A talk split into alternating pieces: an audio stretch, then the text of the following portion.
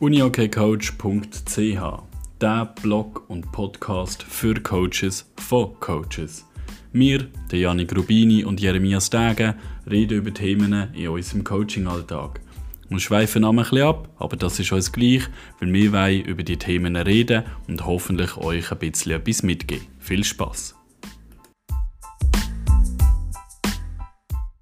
Hallo zusammen und herzlich willkommen zum nächsten Podcast von uniokcoach.ch. Heute mit einem Gast, der Lukas Schieb, ähm, beehrt uns hier bei der nächsten Folge. Mit dabei zusätzlich natürlich der Janu. Hallo zusammen. Hallo zusammen, ja. Hallo Luki. Ja, es, eben, mich freut es so extrem. Ähm, haben wir einen weiteren Gast. Es ist immer sehr spannend, glaube ich, mit ähm, Trainerkollegen sich austauschen und neue Blickwinkel zu erfahren. Ähm, wir kennen uns jetzt auch schon ein Zeitchen und, und schätzen dich sehr und merci vielmals für deine Zeit. Ähm, dass du da jetzt nach deinem Training noch ähm, der Zeit hast freigeschaufelt. Ähm, vielleicht so für einen neutralen Zuschauer ähm, als erstes, wie, wie bist du zum Unihockey gekommen, wer bist du? Und einfach eine kurze Vorstellungsrunde, dass man so ein bisschen ähm, kann vorstellen ja, mit wem das jetzt die nächsten gut 50 Minuten ähm, dürfen verbringen ja. Sehr gerne. Zuerst mal merci vielmals für, für die Einladung. Äh, ich finde es sehr cool, was, was ihr da macht und eben auch spezifisch für Trainer. Und ähm, ja, da freut es mich, dass ich da darf mit dabei sein Ja, zu mir äh, gibt sagen, bin ähm, mittlerweile seit äh, 15 Jahren Trainer im Unihockey, habe vorher selber auch eine Spielerkarriere gehabt, äh, gestartet bei den C-Junioren, äh, bis und mit der Erstliga gespielt. Ähm, dann durch eine, durch eine Verletzung mich neu eigentlich so in die Trainerrolle eingerutscht und bin aktuell äh, als Trainer tätig bei der Korps Emmental in Nazia im Frauen okay. Ja, das ist so ein bisschen zu mir. Ja, hey, ich finde es äh, cool, weil du, Luki, bist ja auch mal mein Trainer gewesen, als ich noch Junior war. Und ähm, dass wir uns jetzt so mal wieder treffen, hätte ich nie gedacht. Ähm, das, ist, das ist wirklich cool. Und ich bin auch gespannt, äh, eben, was sich so ein bisschen rausgeht dann im Gespräch, ob ich noch Sachen erkenne, die du damals schon gemacht hast oder die du jetzt anders machst. Ähm, von dem her, ja, kommt sicher cool. Die erste Frage, die ich gerade habe, ist so ein bisschen zurückblickend auf, auf deine ganze Trainerkarriere, die du bis jetzt hast. Was war dein Höhepunkt als Trainer? Ja, da können wir verschiedene Momente sind, äh, wo, ich, wo ich so Highlights durfte erleben ähm, Sicher so, so aktuell präsent ist, ähm, ja, ist der Einzug ins Superfinal, wo wir äh, letzte Saison äh, haben erreicht mit meinem Team. Das ist sicher ein Highlight und dann gleichzeitig auch ähm, bin ich ausgezeichnet worden als Trainer vom Jahr von diesen La Und ähm, ja, im Wissen, dass das eigentlich die gegnerischen Trainer und die gegnerischen Captains machen, ja, ist das schon irgendwie für mich eine schöne, eine schöne Anerkennung und Wertschätzung. Und äh, ja, das Highlight schon, wo ich ähm, ja, irgendwie als, als Trainer so viel wie investiert habe in, in all diesen Jahren schon und das mal wie so ein bisschen breiteren Öffentlichkeit, wie das auch so anerkannt wird, ist sicher schön.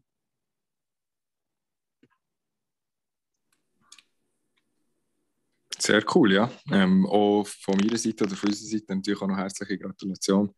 Ich glaube, das Team letztes Jahr oder auch dieses Jahr war mega cool, gewesen, auch zum Zuschauen. Ähm, ich bin besonders, zwar okay selber nicht gross jetzt, ähm, selber ähm, involviert oder geschaut in, in, den letzten paar Jahren, aber seit du Trainer bist, ähm, habe ich natürlich schon ab und zu reingeschaut und ähm, das ist cool. Wenn du jetzt so ein bisschen würdest zusammenfassen, du hast jetzt eben schon gesagt, 15 ähm, Jahre jetzt als Unihockey-Trainer unterwegs, ähm, wenn du vielleicht so in drei, vier, fünf Sätzen müsstest sagen, ähm, wie, also was dir grundsätzlich wichtig ist, wenn du ein neues Team übernimmst, ähm, was zeichnet dich aus, also so ein bisschen philosophiemässig, ähm, was gehst du vielleicht am Anfang rein, ähm, wo du vielleicht am Anfang so ein bisschen den Stempel aufdrücken? Jetzt kannst du vielleicht auch ein bisschen Bezug nehmen, vielleicht auch noch eben zu den Corps, so, das ist natürlich jetzt ein bisschen, bist vom Herrenbereich auch im Frauenbereich, das ist vielleicht auch noch ein bisschen anders, aber ähm, ja, vielleicht so drei, vier, fünf Sätze, ähm, was dir persönlich, was dir wichtig ist. Mhm. So, zuerst zum Sagen, sicher so, dass sich das wirklich entwickelt hat, auch bei mir. Ähm, also du hast vorhin gesagt, ja, Jeremias, das, äh, wir ja schon zusammen dürfen arbeiten und das ist schon ein Zeit her und, und ähm, ja, das ist wie dann zumal jetzt zurück, äh, wenn ich zurückschaue, schon ganz anders gewesen und dann einen ganz anderen Fokus gelegt oder sind mir ganz andere Sachen wie wichtig gewesen. Ähm, mittlerweile ist für mich so das Zentrale die Qualität, dass, dass, ähm, dass wir das, was wir machen, mit Qualität können machen Nachher äh, ist für mich wichtig, dass, dass immer viel Energie drin ist. Also ich finde, das äh, zeichnet äh, den Sport allgemein und, und insbesondere ähm, unsere, unsere Sportart aus. Und, und ja, logischerweise muss man wie auch wirklich Spass haben miteinander bei dem, was man macht. Also, äh, auf Leistungssportstufe verbringt man so viel Zeit miteinander. Ähm, dann muss wirklich auch in dem Sinn der, der Spass auch, auch, vorhanden sein, die Freude da sein, dass, dass man gerne äh, in Training geht. Ähm, das ist sicher äh, wichtig für mich. Ja. Auf das gehe ich gerne noch ein bisschen ein. Ähm, was ist denn damals wichtig? Also damals ist jetzt schon gut, sind das 10, 10 11, 12 Jahre her, ähm, wo, wo du mich gecoacht hast. Wenn du so ein bisschen kannst zurückschauen, so 10 Jahre, vor 10 Jahren, was ist denn dort wichtig als Trainer? Ja, dann zumal denke ich, bin ich sicher noch viel weniger wie auf, auf die Spieler auch eingegangen. Also, oder auch die, die, die Zusammenarbeit ist, äh, ist, ist, mir dort wie weniger das, äh, so, so bewusst gewesen, wie, wie wichtig das, das ist, ähm, dass, ähm, dass man dort eben auf die Spieler kann drauf eingehen kann und, und so ein bisschen, dass man eben wie die, die gute Stimmung auch hat. Das ist, das ist dann zumal habe ich dort noch weniger Wert drauf gelegt. Ähm, und zusätzlich kommt natürlich schon dazu, dass ich dort vielleicht noch mehr Fokus gelegt auf gewisse Nebenschauplätze, wo ich mittlerweile ähm, nicht mehr so entscheidend finde oder zum Beispiel delegieren ähm, andere Leute im Staff. Und, und zum Teil vielleicht auch sagen, ja, hey, es ist im Fall für mich okay, wenn, wenn es nicht genau so ist, wie ich mir das vorstelle, aber es ist nicht mega entscheidend, und äh, ja, da lege ich viel mehr Wert jetzt mittlerweile auf, äh, ja, auf, auf, das Spiel, auf, auf Entwicklung vom Team im, im, ähm, im Unihockey-Bereich, also im, im taktischen vor allem.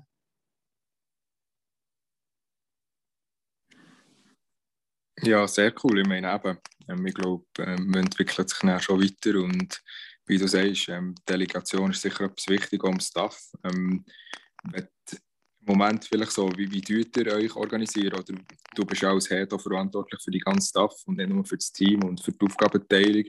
Ähm, was ist dir dort wichtig? Wäre so Grundsätze? Muss jetzt sicher nicht ins Detail sein, wie Assistent äh, X macht, macht Aufgabe Y, sondern eher so ein bisschen Grundsätze. Eben, du hast gesagt, vorhin das taktische ähm, nimmst eher du und, oder welche Aufgaben denkst ähm, sind für dich nicht so wichtig oder beziehungsweise ähm, tust du delegieren im Moment, ähm, ja, wie, wie tust du das so handhaben? Mhm. Also zuerst ist so wie ein bisschen gewöhnungsbedürftig natürlich gewesen, ähm, wenn man aus dem Nachwuchs kommt, dass man dann eigentlich im Nationalstaff natürlich viel mehr Leute hat im Normalfall. Ähm, im, im, Nachwuchs ist man oft halt wie gezwungen, auch sehr viele Sachen wie selber zu machen. Sei das eben vor allem auch ganz organisatorische äh, Bereich ähm, und, und zum Beispiel auch ähm, in Bezug auf, auf Trainersituation. Also ja, dann zumal wie nicht irgendwie noch Athletiktrainer gehabt, was wir, was wir jetzt ähm, natürlich wie haben. Ähm, und, und dort meistens hast du wie, ja, wie ein Assistenztrainer. Und, und das ist schon wie eine andere Ausgangslage. Ähm, also sicher wie etwas, wo, wo, wo ich schon wie abdelegiere und, und dort eigentlich auch wie den Profi in diesem Bereich ist der ganze Athletikteil.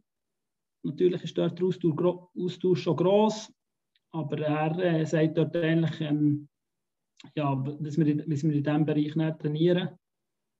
Und, und sonst mit Assistenztrainer ist es so, dass wir ähm, ja, im Spiel so eine klare Rollenverteilung haben.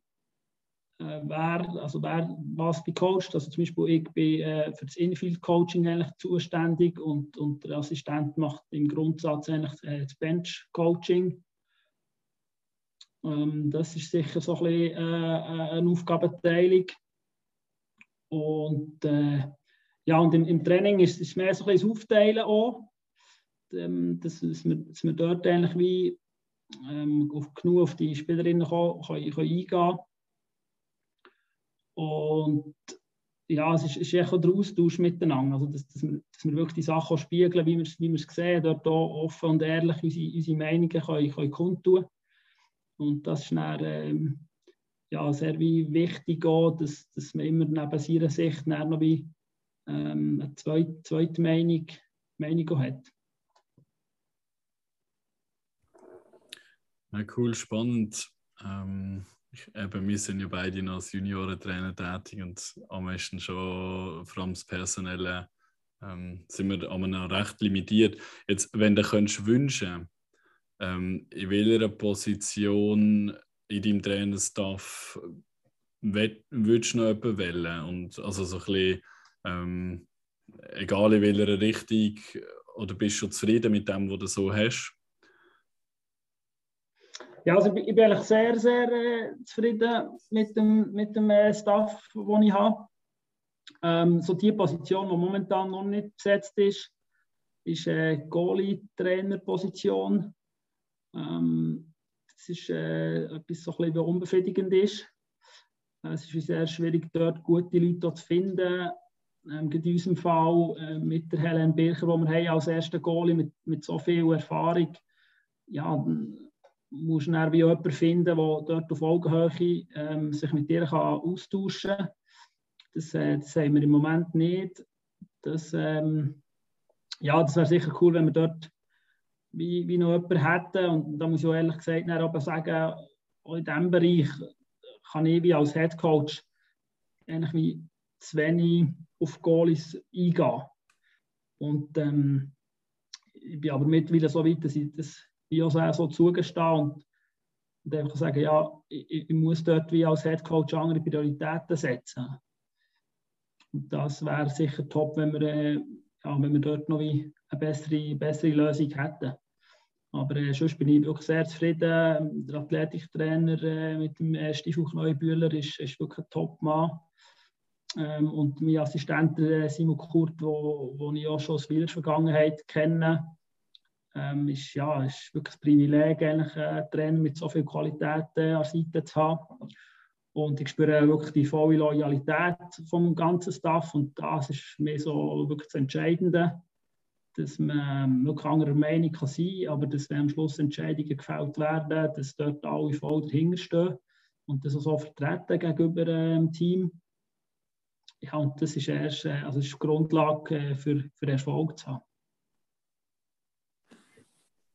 Ja, sicher. Ich denke schon eben mega wichtig, dass, ähm, dass, dass man auch als Head Coach einfach auch rennen lassen oder also immer einfach ähm, ja, ab, abgrenzt und halt wie selektiert ähm, auf die Sachen eingehen, wo halt du am meisten Qualität reingeben und das ist natürlich umso gäbiger, wenn man, wenn man natürlich gut besetzt ist. Ähm, das ist super. Wenn wir jetzt so ein bisschen das Staff-Management würden, ähm, verlassen, ähm, wir hätten so eine ähm, Aussage, ähm, wo ich gerne würde wissen was deine Meinung dazu ist. Ähm, wir waren alle ehemalige Spieler. Gewesen. Und wie hast du das Gefühl, also ist ein ehemaliger Spieler auch automatisch ein guter Trainer? Das ist so die kleine provokante Aussage. Ja, das kann sein, aber das muss ähm, überhaupt nicht sein. Und das finde ich wirklich so wichtig zu erkennen. Also dass, man nicht wie denkt, ja, wenn jemand ein guter Spieler war, dann ist er automatisch auch ein guter Trainer. Weil es braucht natürlich dann schon wie andere Kompetenzen als Trainer. Und ja, dort habe ich manchmal das Gefühl, dass es äh, Leute gibt, die automatisch davon ausgehen, dass das so ein guter Trainer ist. Und das äh, muss halt wirklich nicht so sein. Und umgekehrt kann eben jemand auch ein guter Trainer sein, obwohl er vielleicht selber nicht ein guter Spieler war. Also dort finde ich, ist wie, ist wie eigentlich alles möglich, aber es ist eben nicht automatisch so, dass, ähm, dass eben ein guter Spieler automatisch ein guter Trainer ist. Top. Ähm, gehen wir gerade so ein bisschen in die Richtung von dir, wie du als Trainer bist. Ähm, bist du eher der Typ Wutausbruch oder eher der Typ spürst du mich, fühlst du mich?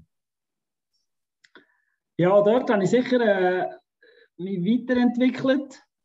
Und mittlerweile ja, habe ich auch das Gefühl, dass ich so auf der ganzen Klaviatur von den Steuermechanismen kann, kann, kann spielen. Und, und das finde ich ja mega entscheidend. Also ich habe das Gefühl, es braucht wie, wie beides. Ähm, als erfolgreicher Trainer, dass du eigentlich kannst, was braucht es wenn und bei wem. Und, und ähm, dass du entsprechend eben dort auch immer kontrolliert, aber halt äh, vielleicht auch mal ähm, einen Wutausbruch das richtige Zeichen kann setzen für, äh, für das Team. Bin ich absolut in der Meinung. Ich glaube, dass äh, die Trainer, die sagen, ich bin einfach so und ähm, ich schreie meine Trainer die ganze Zeit an und, das, und dann bin ich erfolgreich, das habe ich das Gefühl, ist längerfristig sicher nicht sinnvoll. Ähm, ja, je mehr Zeit du natürlich mit den Spielern kannst verbringen, desto mehr lernst du sie kennen und weißt auch, wie du dann musst auf sie eingehen. Das ist schon so. Ähm, wenn wir so ein bisschen zu anderen Trainern schauen, hast du irgendein Vorbild ähm, für dich als Trainer? Ja, nicht in dem Sinne jetzt äh, wie so ein Vorbild, wo, wo ich mich nur daran orientiere. Ähm, ich habe es äh, sehr geschätzt, dass ich in, in, in meiner Laufbahn mit vielen verschiedenen Trainern habe zu tun hatte. Und dort finde ich wie super, wenn man immer so ein bisschen selber schaut, was man mitnehmen kann von denen für seine eigene äh, Trainerlaufbahn. Und, und das kann ja wirklich wie beides sein, also dass man mit positive Sachen ähm, sieht und, so wie kopiert, was absolut auch legitim ist. Und zum Umgekehrt vielleicht auch wie Sachen sieht, so, okay, das würde ich jetzt nie so machen. Oder ich werde es nicht so machen, weil du vielleicht auch gesehen, was, was es wie bewirkt. Ähm, ja, so, was, was, man kann sagen ist, ist ähm, so ein der Link zum Fußball, finde ich, find ich Jürgen Klopp äh, eine sehr spannende Persönlichkeit ähm, kann mich vielleicht auch ein bisschen von der Art her auch so mit, mit, äh, mit ihm identifizieren. Ähm, bei ihm habe ich auch das Gefühl, dass so extrem viel Energie und, und Leidenschaft äh, mit drin ist und, und das wirklich voll auslebt. Und ich habe schon das Gefühl, dass das ähm, ja, wirklich ein wichtiges Element ist, wo, wo, wo, wo das Team kann, kann pushen und einfach auch mitreißt. Von dem her äh, finde ich, find ich ihn schon, wenn man so kann sagen, ein, ein Vorbild. In dem Fall Jürgen Klopp, das Uni-Case, Lukas Schiert, irgendwo in allen Schlagzeilen. Äh, war sicher spannend, ja. Ich denke es ist mega viel weg, wenn man in die anderen Sportarten schaut. Und dort kann man auch extrem viel lernen. Es ist etwas, was wir immer wieder besprochen haben in unseren Folgen. Ähm, dass man auch immer ein bisschen die Augen offen haben für andere Sportarten ich habe nochmal so eine zweite Aussage, die du bekannt ist, oder wenn was dazu sagst. Ähm, also grundsätzlich bin ich lieber äh, 11 zu 10 oder 3 zu 2 oder 2 zu 1. Ähm, sicher auch, das, das sagt schon ein bisschen etwas vom Spielstil, so Spielen bei deinen Teams. Äh, 11 zu 0 am liebsten. Nein, ja, ähm, jetzt ja, müsstest du auslesen wenn wir es auslesen, nein, es, ähm, hat sich sicher auch dort äh, in meiner Laufbahn eher vom, vom 3 zu 2 zum 11 zu 10 entwickelt. Ähm, ich denke, das ist so ein bisschen allgemein im, im Schweizer Uni-Hockey stark geprägt. Ähm, auch durch David äh, Jansson so ein dem Offensivspiel mehr Gewicht geschenkt wird, absolut zu Recht und auch sehr wichtig, dass es in die Richtung geht ähm, im Schweizer Uni-Hockey. Und ähm, ja, wie Lukas das eben auch gesagt, zu Recht, ja, es macht irgendwie einfach mehr Spaß, als, als wenn man irgendwie einfach sehr defensiv bedacht ist und, und möglichst schaut, dass man kennen bekommt und unter das äh, sich eben auch nicht äh, die, die Goalchancen selber kann, kann erarbeiten. Darum, äh, ja, sicher, wie, wie er geht es in die Richtung, dass, ähm, dass, dass, man wie selber immer genug Goal schießt, dass, dass man das Spiel kann gewinnen kann. Und gleichzeitig bin ich aber schon halt wie auch der Meinung, ähm, dass, dass wie auch die Defense seine, seine Wichtigkeit hat. Und dort ja, ist es einfach oft ein bisschen, kommt darauf an, wie viel Disziplin es noch zu Werk geht. Und, und, und dann kann man dort schon eigentlich auch eine gute Basis legen, dass man, dass man dann offensiv kann den Unterschied ausmachen kann. Prima. Ähm, wir haben vorher ein bisschen technische Probleme mit dem Mikrofon von vom Janik. Darum haben wir jetzt abgemacht, ich mache mal den Rest weiter. Janik, du schreibst mir einfach, wenn du noch Fragen hast, dann würde ich die sehr gerne in deinem Namen stellen. Ähm, bleiben wir gerade ein bisschen bei dem Thema Unihockey-Spiel. Wie, wie soll das aussehen? Gibt es für dich oder wie sieht dieses perfekte Unihockey-Spiel aus? So Gut. kurz wie möglich zusammengefasst. Gut, äh, sehr gute Frage. Ähm, ich finde es wichtig, dass man sich als Trainer mit dieser Frage befasst.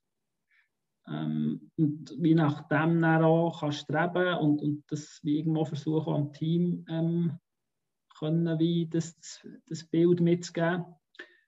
Für, für mich ist so das perfekte Spiel ist ein Spiel, das eigentlich äh, permanent in der gegnerischen Hälfte stattfindet. Also mit dem äh, Kontrollieren, also mit dem Festsetzen, äh, Übergang in ein, in ein Pressing, äh, direkt wieder Ballgewinn und, und, und dort eigentlich, wir können wieder Druck machen mit Ball. Und ähm, im, im Wissen, dass das auch nie so wird möglich sein über 60 Minuten, ist so finde das, wo, wo, wo man versuchen oder wo, wo wir versuchen, wie anzustreben, dass, dass wir wirklich so den Gegner so rund um die Tour können, können bearbeiten und unter Druck setzen, eben mit und, und ohne Ball. Und eigentlich so eben nie Zeit geben zum Durchschnaufen und ihm einfach möglichst wenig äh, Zeit und Raum, Raum zu geben das, ähm, das wäre sicher die perfekte Form. Im Begriff, dass man fliegend wechselt und gleichzeitig kann hoch behalten Ja, und dann ähm, gehen wir einfach schnell zurück für, für das Bulli und dann geht es wieder vorwärts. Cool, das, äh, das klingt, klingt sehr spannend. Ähm, ich habe gerade eine Frage reinbekommen von unserem Publikum. Nein, die Janik hat mir geschrieben, ähm, von wo holst du deine Inspiration für eben solche ähm, Ideen? Ähm, ich finde, wie möglichst viel äh, verschiedene ähm, Spiele zu schauen auf verschiedenen Stufen. Das, ähm, das bringt wie einem äh, weiter und so hilft einem so ein bisschen seine, seine äh, Philosophie ähm, ja, zu bilden. Und, und dann ist natürlich auch wie die Erfahrungen, die man, wie man wie selber gemacht hat, äh, sowohl wenn man vorher Spieler war, wie auch als Trainer, ähm, sicher auch sehr stark prägt, wo, wo man so die ersten Jahre als Trainer hat erlebt. Also das ist bei mir im, im Fall mit, mit Willer Ersig, ich dort halt wie schon ähm, auch das, das mitbekommen, dass, dass man wirklich einfach Dominanz äh, Uni-Hockey spielen und das hat mich sicher stark ähm, prägt in, der Bildung von meiner Philosophie. Prima, gehen wir ein bisschen in die Richtung ähm, Umgang mit den Athleten. Äh, dort würde mich interessieren, wie gehst du mit enttäuschten Spielerinnen um? Ich glaube jetzt vor allem, wenn man gerade so ein bisschen auf ein Superfinal schaut, wie gehst du mit diesen Spielerinnen um? Zuerst finde ich wichtig zu sagen, dass man sich als Trainer muss bewusst sein muss, dass es ähm, dass immer enttäuschte Spielerinnen gibt. Also gerade im Leistungssport äh, ist es äh, utopisch, zu streben nach einem Team, wo, wo alle immer happy sind. Das, äh, das ist so nicht möglich. Ähm, ich, ich, versuche, dass ich wie mit viel Kommunikation eine gute Beziehungsebene schaffe äh, mit den Spielerinnen. Und ähm, ja, mit, mit, mit sehr viel Klarheit eigentlich sie immer wissen, woran dass sie sind. Und dass sie sich auch so ein bisschen wissen von mir, ja, wie, wie ich ein Standing sehe. Und, und dann, was sicher auch hilft, jetzt in Bezug auf ein, auf ein Superfinal, ist, dass, ähm, ja, dass du halt wie schaffst, als Trainer so ein die Vision äh, überzubringen. Und dann kann man einfach immer wie vorwärts schauen. Und dann kann man jede Niederlage, äh, so wie als Floskel, wie es tönt, aber kann man, kann man die auch nutzen, um zum halt wie noch mehr müssen reingeben oder, oder etwas wie noch optimieren, um näher können wie eigentlich, äh, ja, das grosse Ziel möglich, möglich zu machen. Jetzt, äh, Im Fall des Superfinals war es sicher auch ein so, gewesen, dass es schon eben ein riesen Ziel war, eigentlich das erste Mal in der Geschichte von, von des Korps so einen Finaleinzug zu realisieren. Das war eigentlich unser grosses Ziel. Gewesen.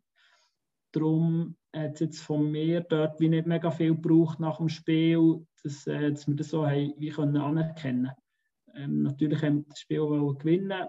Ähm, hat, hat wie äh, nicht gelenkt und, und darum haben wir eigentlich sehr schnell auch wie gleich können, äh, stolz sein auf das, was wir, äh, was wir erreicht haben.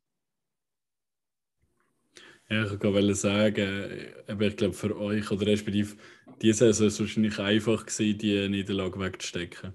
Ähm, mal schauen, wie es, es nächstes Jahr ist. Hoffentlich wird es keine Niederlage, dann äh, ähm, musst du nicht so viel mit deinen enttäuschten Spielerinnen umgehen. Ähm, weiter zum Thema Umgang mit Spielerinnen. Wie gehst du mit der Belastungssteuerung um? Das ist ein sehr präsentes Thema. Und das ist sicher etwas, wo, wo ich jetzt gerade, äh, noch dazulernen ähm, wo, wo nochmal eine andere eine Wichtigkeit hat, sagen wir mal, gegenüber ähm, am Nachwuchs äh, Unihockey. Das geht insbesondere, äh, wenn du mit äh, Aktivathletinnen oder Athleten schaffst, wo, wo irgendwo unterschiedlich sind vom Alter her, wo, wo die Erholungsfähigkeit nicht überall gleich gut ist, wo, wo die Belastung durch den Job sehr unterschiedlich ist. Äh, Zusatzbelastungen von, von Nazi-Zusammenzügen. Ähm, braucht es dort äh, viel individuelle äh, Belastungssteuerung. Ähm, wir haben dort wie verschiedene äh, Tools im Einsatz. Also wir haben dort wie mit der Athletes-App, wo wir, äh, wo wir arbeiten.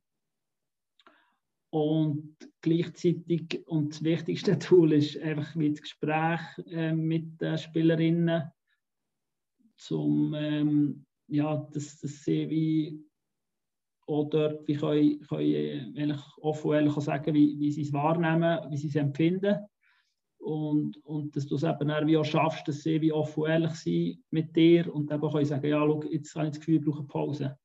Oder ähm, jetzt in diesem Training wäre ich froh, wenn ich individuell kann, kann arbeiten neben dem Feld. Ähm, und dass sie wie auch wissen, dass das irgendwie nicht negative Auswirkungen hat, sondern dass das eben sogar sehr geschätzt wird, wenn, wenn sie dort auf ihren Körper hören können und, und entsprechend am, selber am besten äh, wissen, was sie, was sie brauchen. Sind alle Spielerinnen so, dass sie selber, also von sich aus selber sagen, hey, ich bin jetzt froh, dass ich mal eine Pause bekomme? Oder hast also ich merke das bei meinen Junioren, klar, eben vom Altersunterschied natürlich nochmal ein Unterschied, aber bei meinen, denen muss ich fast zwingen, dass sie mal eine Pause machen, weil die wollen immer spielen, egal ob sie überlastet sind oder nicht. Ja, das ist sicher schon unterschiedlich. Ähm, bei jüngeren äh, Spielerinnen ähm, musst du dort vielleicht noch eher mal als, als Trainer das vielleicht nachfragen und, und äh, dann, dann spürst du es ein raus. Und, und, gleichzeitig ist es natürlich schon so, wenn wir ähm, im Staff feststellen, dass ähm, es irgendwo auf eine Überbelastung rausläuft, dass, äh, dass wir dort schon handeln. Und vielleicht auch mal halt einer Spielerin sagen, hey, look, jetzt finden wir, ist es besser, wenn du, äh, wenn du pausierst oder wenn du eben für dich ein individuelles Training machst. Ähm, und sie manchmal schon fast ein bisschen müssen, muss bremsen Also das, das, gibt, äh, das gibt sicher auch.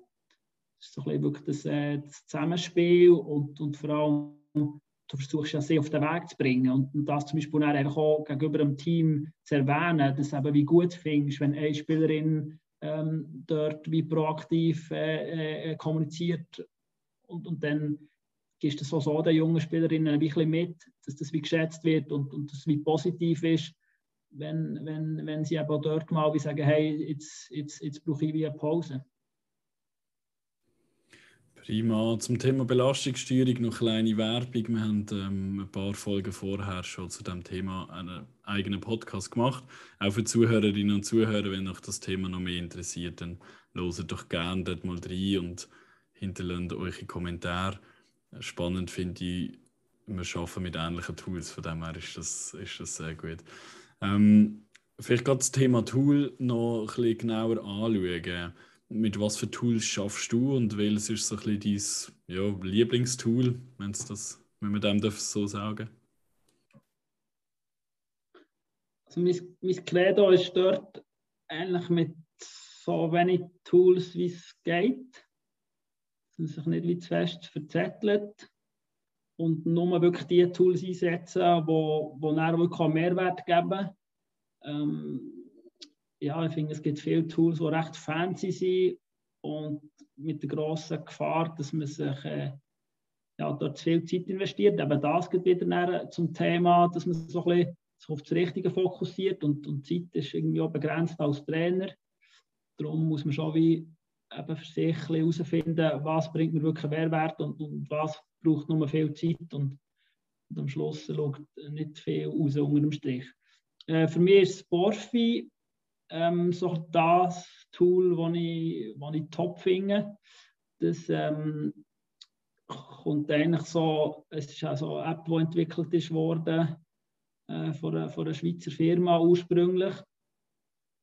Und dort kann man ähm, einerseits ein Video aufzeichnen und auf Knopfdruck ähm, während dem Spiel eigentlich die letzten 15 Sekunden äh, nochmal auf dem iPad eigentlich anschauen.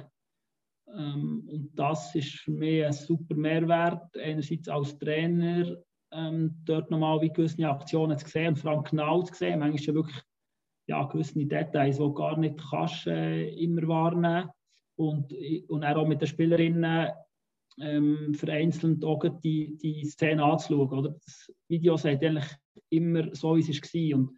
Und als Trainer wie als Spielerin hast du ja irgendwie eine subjektive Sicht und das Gefühl, ja, dort war noch eine Gegnerin gewesen, oder der Passweg war frei. Gewesen. Im Video siehst du eigentlich sehr schön, wie es halt wirklich war. Ein bisschen Klammern mit dem Perspektivfehler, wo, wo manchmal musst berücksichtigen Aber im Allgemeinen ist, ist äh, das wirklich ein super Tool, das ich sehr schätze, dass ich auch nach dem Spiel die verschiedenen ähm, Szenen schon haben, die interessant sind und, und oft nicht das ganze Spiel muss nochmal schauen, sondern man sieht auf die äh, verschiedenen ähm, Clips kann, kann zugreifen und so wie auch kann, kann Zeit sparen. Top, auch hier nochmal eine Werbung. ähm, wir haben auch schon einen Podcast über diverse Tools gemacht, dort haben wir auch über Sporfi noch ein bisschen geredet ähm, wie das Ganze funktioniert. Wirklich ein mega cooles Tool. Ähm, du hast vorhin noch schnell das Thema Zeit also angesprochen. Gehabt. Wie wichtig ist dir Zeitmanagement?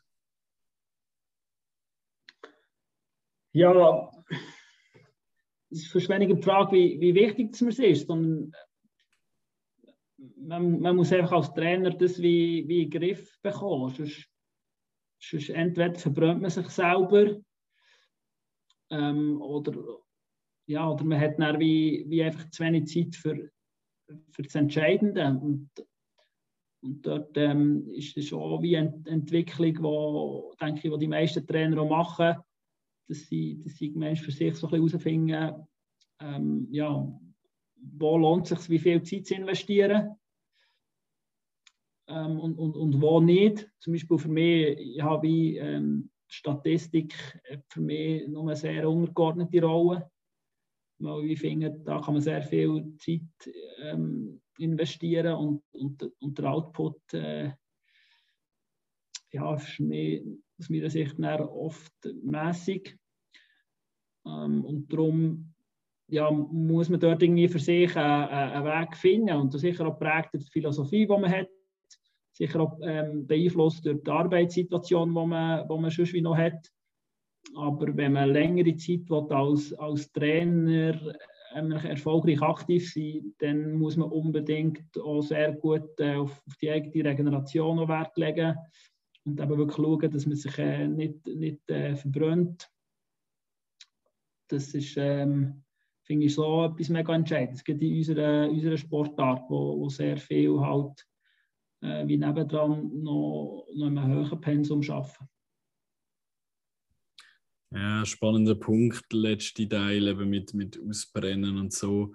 Ähm, gerade letzte, wo ich ein BTL-Modul besucht habe, hat es auch wieder geheißen, ja, der grösste Teil von den Leuten, die jetzt aus dem Modul rauslaufen, ähm, melden sich dann irgendwie später wieder an. Also sprich, sie melden sich eben, weil sie ausbrennt sind und den Job doch nicht können machen können.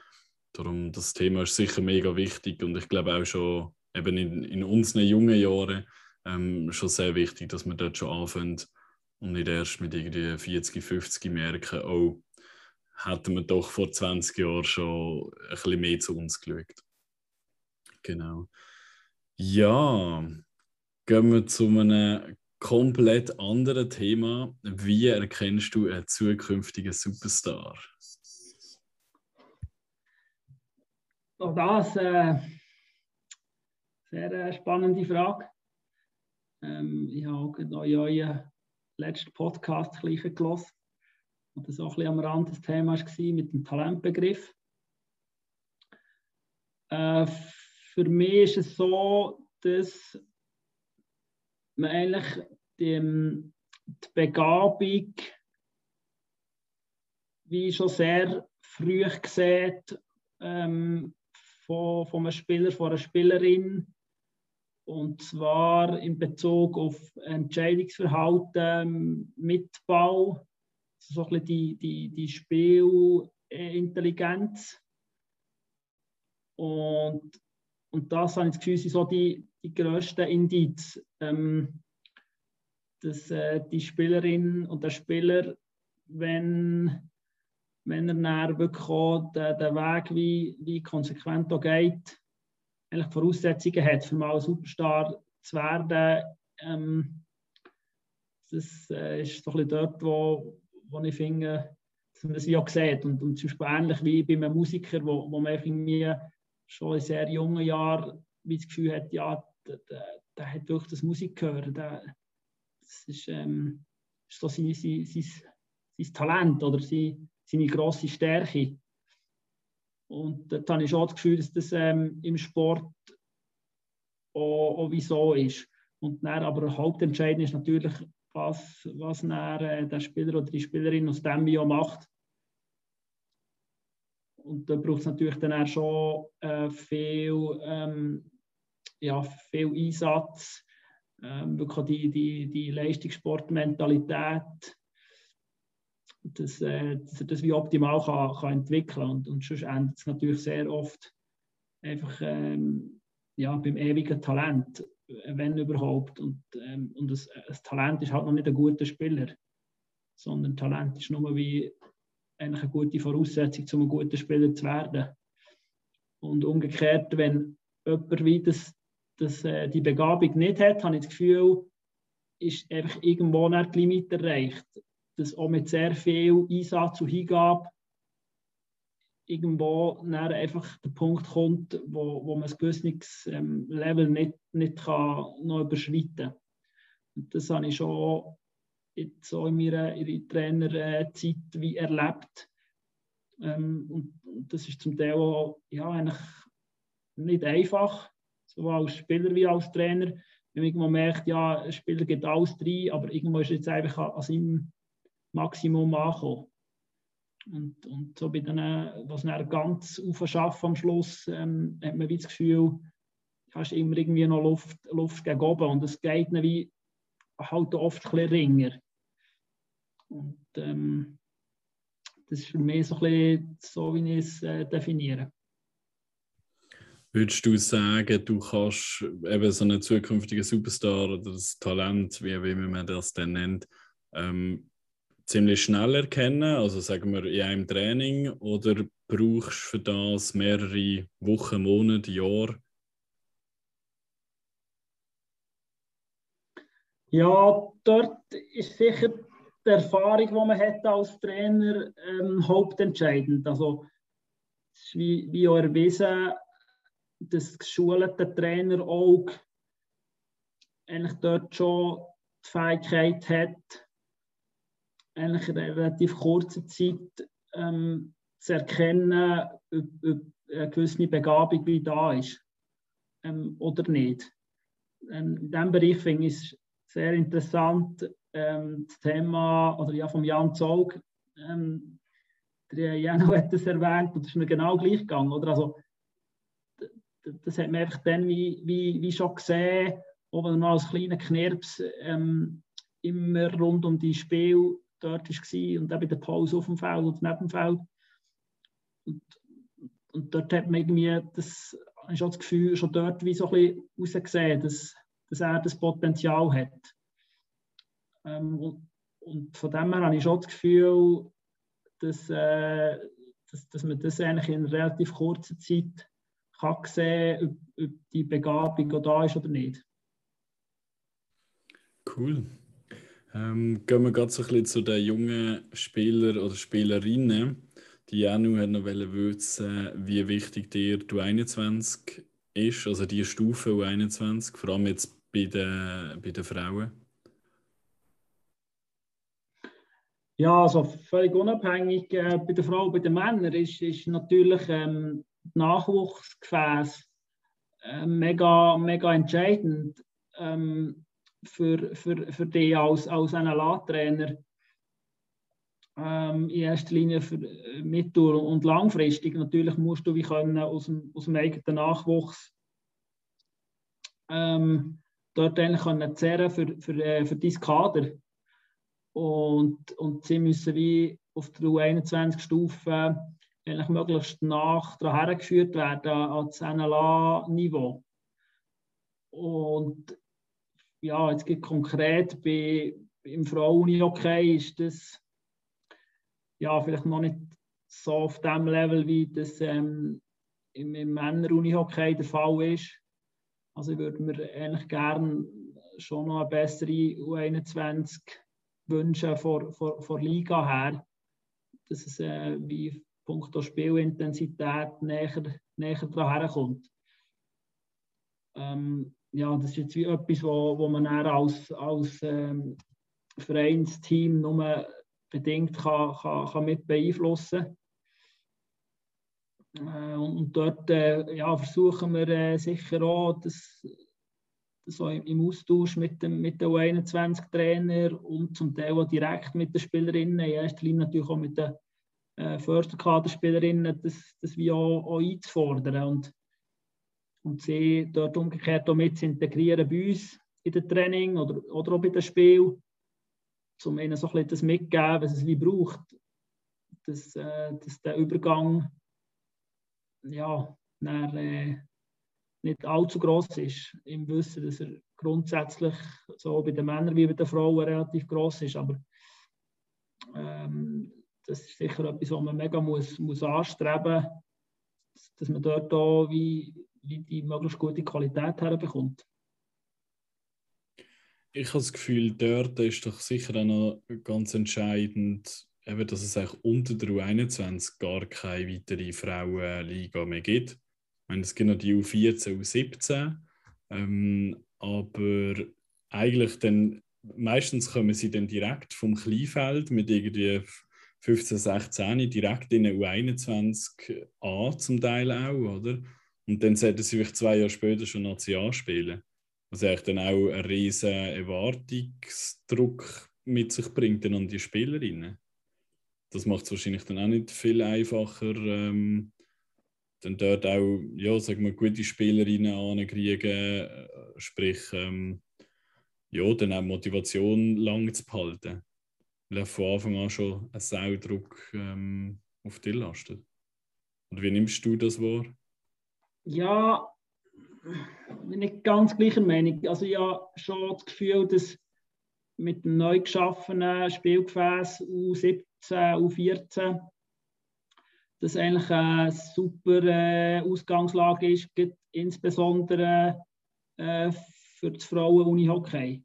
Also dass dort die Spielerinnen sich äh, bis und mit 17 können zusammen mit Jungs oder gegen Jungs können messen Und wenn man ja wirklich sieht, dass ja, das Frauen-Uni-Hockey, wenn man es jetzt einordnen im Männer-Uni-Hockey, irgendwo die Nazi A sich zwischen U16a und U18a befindet, dann ist natürlich U14a eigentlich eine gute, gute Vorstufe. Von dem her ähm, finde ich, dass dort eigentlich das eine gute Voraussetzung ist. Aber ein das Hauptproblem ist, ist wirklich mehr, dass das leider ähm, ja, zu 21 Level noch nicht ganz dort ist, wo es wünschenswert ist. Und zum Teil fast im Frauen okay, ja, wie, wie auch dort allenfalls sinnvoll ist, dass es halt vielleicht mal ein, zwei Saison in die Nazi B geht, ähm, geht kehren, was dann aber dazu führt, dass man das ähm, im anderen Verein muss machen muss. Und das birgt dann auch wieder eine gewisse andere Gefahren, so ein bisschen, ähm, die Vereinsmentalität vielleicht wie ein bisschen, ein bisschen wegfällt. Das ist übrigens etwas, was mir auch im Männeruni okay auffällt, dass, dass es halt wie schwierig ist für jemanden, in einen anderen Verein zu kehren und dann gleich den Anschluss wieder, wieder so können schaffen ähm, Ja, dort sehe ich so wie, wie vor allem die Hauptschwierigkeit und, und natürlich auch, halt, dass, dass wir äh, insbesondere im, im Frauen-Hockey ja, wie, wie gerne einfach auch wie noch mehr besser ausgebildete Trainer äh, hätten. Dass äh, die Spielerinnen einfach in jüngeren Jahren ähm, dort wie einfach das, das mitbekommen, was sie wie brauchen für ihren Rucksack. Und das ist für mich auch Haupt, der Hauptunterschied das, zum, zum Männer-Uni-Hockey, dass dort einfach schon in jüngeren Jahren einfach auch mehr ähm, gefördert und auch gefordert wird von denen. Durch das sie einfach dann ähm, ja, halt schon auf einem ganz anderen Level sein, wenn sie, wenn sie in die U-Stufe ähm, kommen und dann schlussendlich in Nation ähm, ja, Fuß fassen Prima. Gehen wir so ein bisschen in die Schlussgerade. Ähm, zwei, drei Fragen noch zu so ein Trainingsbetrieb. Ähm, das erste Mal, wie viel Prozent von deinen Übungen sind Gegendruck, also irgendwie 1-1-Situationen und so? Janu hat da etwas Wunder genommen, wie viele Übungen du so im Verhältnis zu den restlichen Übungen machst, die eben mit Drucksituationen sind. Mhm. Ähm, also hier müssen wir sich ein bisschen differenzieren, in welcher Phase das wir sind, also Vorbereitungsphase ähm, oder Meisterschaftsphase. Ähm, und nachher auch ist es ein äh, Teamtraining oder wir haben zum Beispiel noch Skilltraining eine Woche vom Verein aus. In der, in der Teamtraining ähm, ist ja wirklich 90 Prozent sind, sind äh, Spielformen und wo, wo es eigentlich immer die, die 1 gegen 1 Situationen wie automatisch gibt. Äh, also ich bin ein grosser Fan ähm, eigentlich auf, auf, auf, auf dieser Stufe, aber auch schon bei, bei Wieler auf der, äh, auf der höchsten Nachwuchsstufe. eigentlich in der Teamtraining ähm, möglichst hohe Intensität herzubekommen und das einfach alles in Spielformen zu verpacken, wo, ja, wo, wo eben die Spieler auch müssen entscheiden und, und nicht wie irgendwie bei einer, bei einer isolierten Übung, wo, wo wie viel vorgegeben wird und wo eben dann halt nicht so matchnach noch ist. Und auch dort habe ich wie spannend gefunden im, im, im letzten äh, Podcast von euch, ähm, ja, wo ich, wo ich schon der Meinung bin, dass im Teamtraining eigentlich wie halt schon relativ wenig Platz ist für die isolierte Technikausbildung auf dieser Stufe. Sondern dass, ähm, dass dort eigentlich schon wie muss, muss darum gehen, dass man auf äh, so hohe Intensität ähm, eine Umsetzung kann schaffen und, und dann halt auch Fokus legen, eben wirklich auf äh, individual- und teamtaktische Aspekte. Perfekt. Dann zur, ähm, zu einer ganz wichtigen Frage. Was ist die beste Übung in deinen Augen? Und am besten so konkret wie möglich, dass sich unsere Trainerinnen und Trainer ein Bild machen und das gerade im nächsten Training umsetzen. Ja, da, da gibt es Übung, da könnte auch jede Spielerin von mir das, äh, auswendig sagen, welche Übung das, das ist.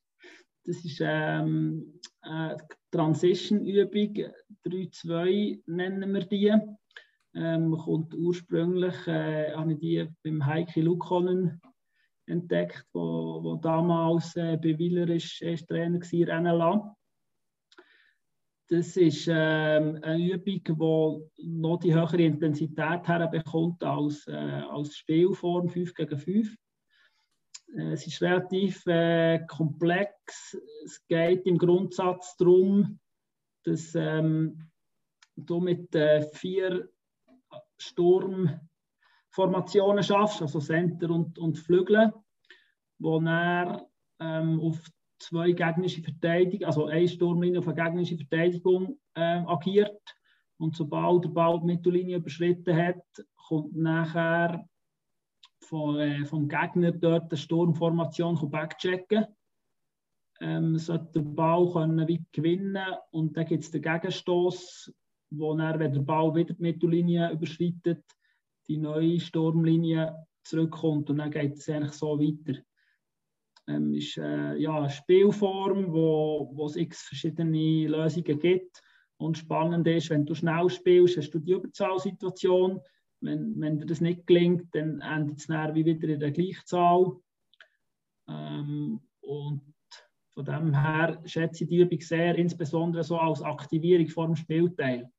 Also das, ähm, wenn du vielleicht auch mal ein Spielverständnis vormachst, wo, wo vielleicht ein weniger intensiv soll sein, ähm, einen anderen Fokus legst, dass du mit dieser Übung eigentlich eine gute Grundlage hast, für, für dann, äh, im Spielteil von, von der ersten Sekunde weg ähm, gute Intensität zu haben. Darum mache ich eigentlich die oft als Aktivierungsübung äh, vor dem Spielen.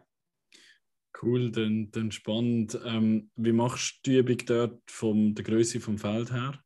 Nimmst du das ganze Feld? Oder? Ja, Nein. dort ist, äh, ist das ganze Feld. Das ist äh, genau so, ja.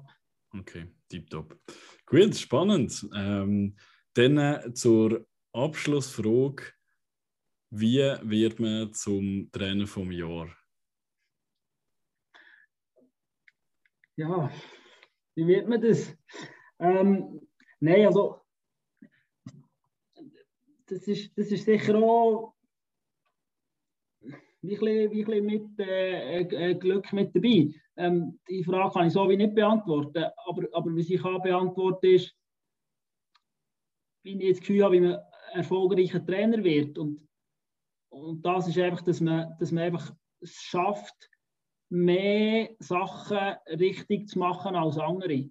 Und, und für das muss man einfach wirklich sehr viel Leidenschaft und, und Zeit rein investieren und halt auch den Ehrgeiz zu haben, ähm, eben dort auch wie, wie nicht, sich nicht zufrieden geben, nicht schnell zufrieden geben ähm, und, und einfach wie sehr viel, wie viel wie rein, investiert. Sei das äh, an Know-how, aber eben auch an, an Ressourcen. Und, und ja, das ist wie so eine äh, äh, Voraussetzung und, und das ist auch ein bisschen halt auch wie ein das Karussell, wo, wo dreht. Also das, wenn, wenn das dann andere auch wieder machen, dann, dann bist du wieder gefordert, eben halt wie noch mehr zu machen. Und mehr ist eben oft zum Teil auch mehr Qualität, nicht immer nur äh, vom, vom Umfang her. Ähm, und, und wenn du das wie, wie, wie herbekommst, dann, dann hast halt, du hast gute Voraussetzungen schaffen, dass, äh, mit deinem Team auch kannst erfolgreich sein Hey, super. Herzlichen Dank, äh, dass du Zeit genommen hast für, für den Podcast. Ist uns äh, mega Freude gewesen. Leider hat Janik nicht mega aktiv dabei sein, aber er hat gespannt zugelassen und ist glaube ich auch recht zufrieden. Ich bin sehr zufrieden, ähm, super Sache geworden. Herzlichen Dank nochmal, Luki, und viel Erfolg noch weiterhin in dieser Saison. Und an alle Zuhörerinnen und Zuhörer, merci vielmals, haben wieder zugelost. Bis zum nächsten Mal, macht's gut. Ciao zusammen. Merci, Ade zusammen.